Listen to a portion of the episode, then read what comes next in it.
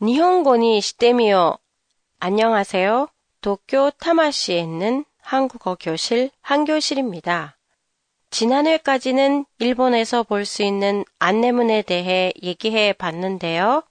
마지막 회인 오늘은 한국에서 볼 수 있는 일본어 안내문에 대해 얘기해 볼까 합니다. 일본과 마찬가지로 한국에도 일본어 표기의 안내문이 많아졌는데요.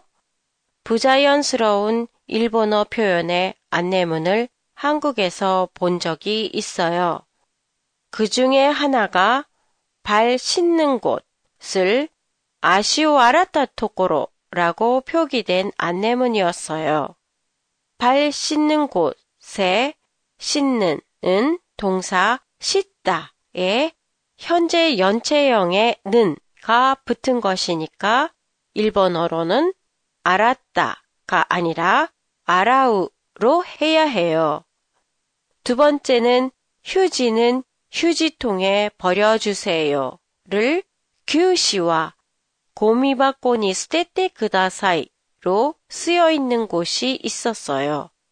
이 문장에서 잘못된 부분은 제일 앞에 있는 休止, 一時的に休むの 의미예요.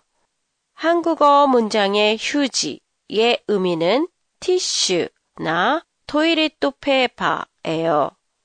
그래서 바르게 고치면 티슈, 토이레토 페이퍼와 고미바코니 수대때 그다사이가 되는데요.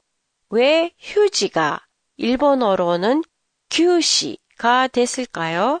그건 규시를 한국어로는 휴지 로 읽기 때문이에요. 아마도 그래서 휴지를 일본어로 바꿀 때 휴지의 단어 뜻을 확인하지 않고 규시를 그대로 적은 것 같아요. 다음은 어떤 전시물 앞에 쓰여 있던 안내문인데요.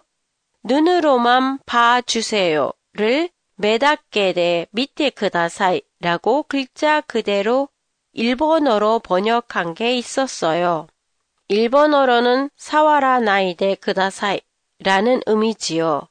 그런데 이 표현 처음에는 사와라 나이데 그다사이로 일본어로 간단하게 표현하면 될 걸 하고 생각했지만 직접적인 표현이 많은 다른 한국어와는 달리 의외로 간접적이면서도 귀엽게 표현된 데가 있어 인상적이었어요. 페이스북 페이지에서 오늘의 팟캐스트 내용을 일본어로 보실 수 있습니다. 간단한 설명도 들어있으니까 참고로 하세요. 안녕히 계세요.